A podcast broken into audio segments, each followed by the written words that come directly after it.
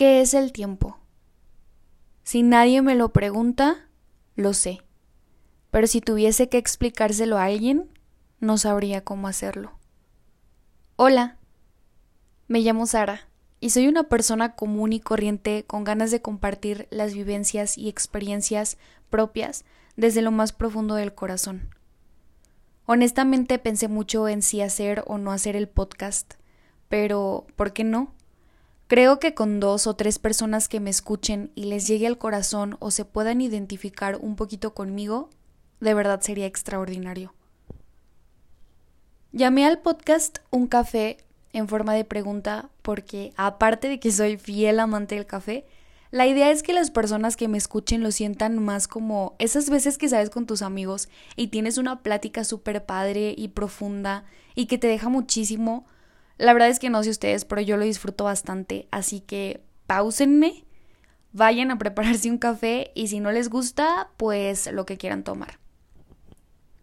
Quiero comenzar platicándoles sobre un tema que me ha causado muchísima controversia y es que me pasa que últimamente he vivido con el temor de perder mi tiempo, o de no saber en qué invertirlo o cómo invertirlo. Creo que para todos los seres humanos en general, nuestro tiempo es de lo más valioso que poseemos. Y sí, sí lo poseemos porque estamos vivos. Pero ¿y si estamos vivos, por qué lo malgastamos en cosas sin sentido? Cosas que no nos suman, en situaciones que no podemos controlar e incluso hasta con personas que no lo merecen. Y porque si sabemos lo valioso que es, no nos importa perderlo, como si lo pudiéramos recuperar. La verdad es que yo he estado en dos extremos cañones. Por ejemplo, he sido la persona más ociosa del mundo, desperdiciando mi tiempo haciendo exactamente nada. Y no me malinterpreten, si es bueno en ocasiones descansar, es parte del ser humano y el cuerpo lo necesita. Hay una película que es de mis favoritas, Comer, Rezar, Amar con Julia Roberts. Y en uno de sus viajes, que va a Italia, descubre una filosofía, dolce farniente, que significa el placer de no hacer nada. Y justo cuando ella la practica, se ve la escena padrísima donde se prepara un snack delicioso, se pone una pijama y se sienta en el suelo a leer el periódico y ya, es todo.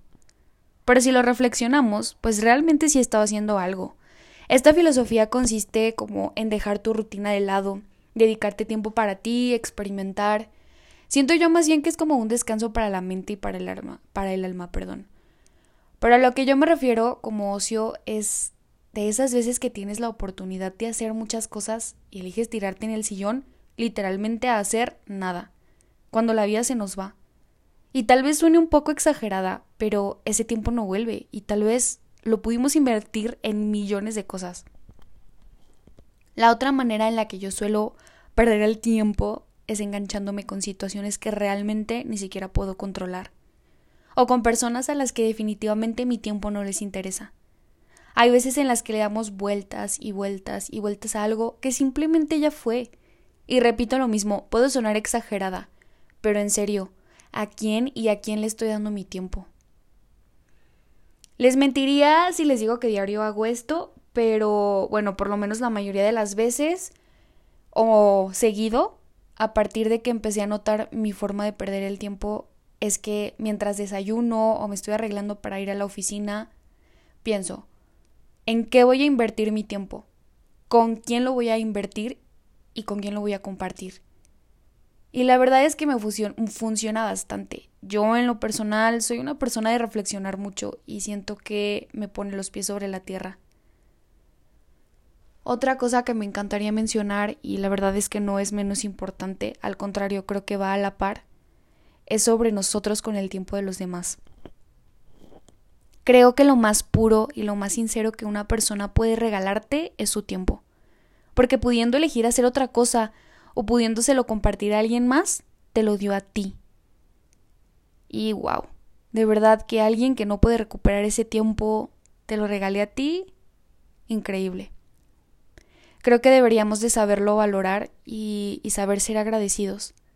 Porque, en buen plan, ¿cuántas veces de corazón agradecemos a las personas que están en nuestro alrededor por su tiempo?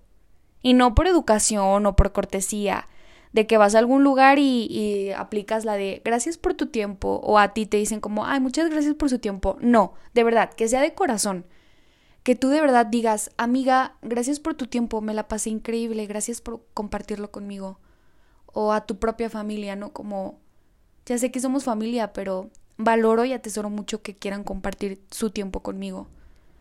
Entonces, realmente porque nos nace. Hagámoslo.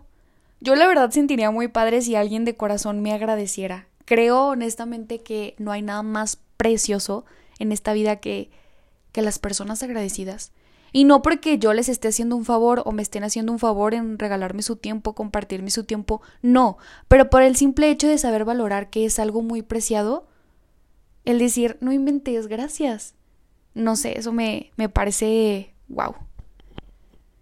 La verdad es que me gusta leer frases motivacionales, de esas que te animan a hacer las cosas, así que tal vez suene a una, pero la vida es hoy.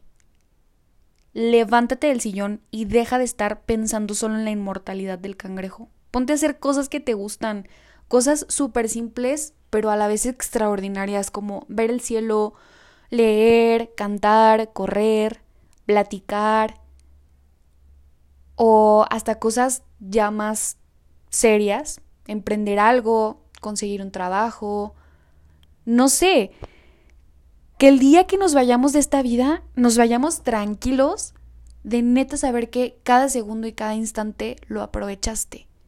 Lo aprovechaste y lo aprovechaste de una manera bien.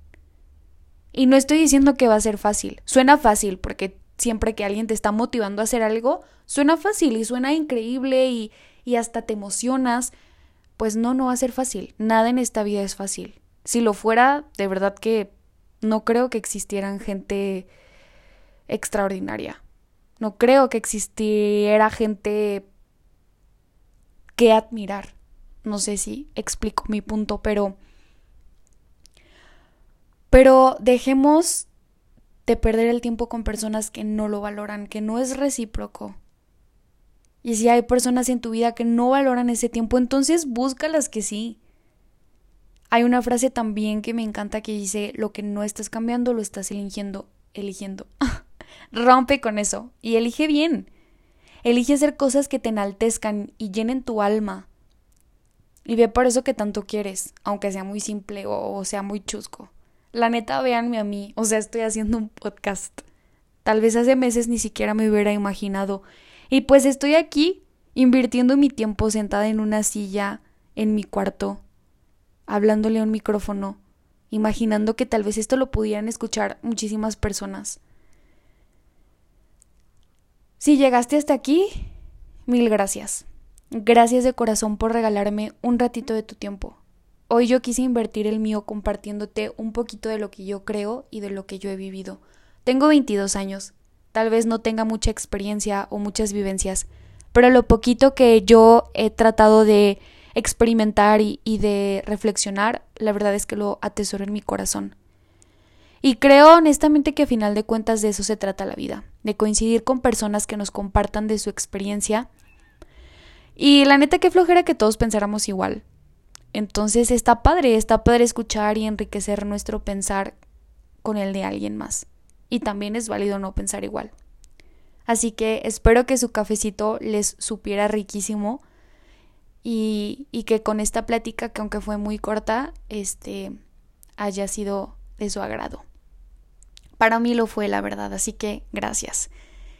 Y pues nada, arrivederci.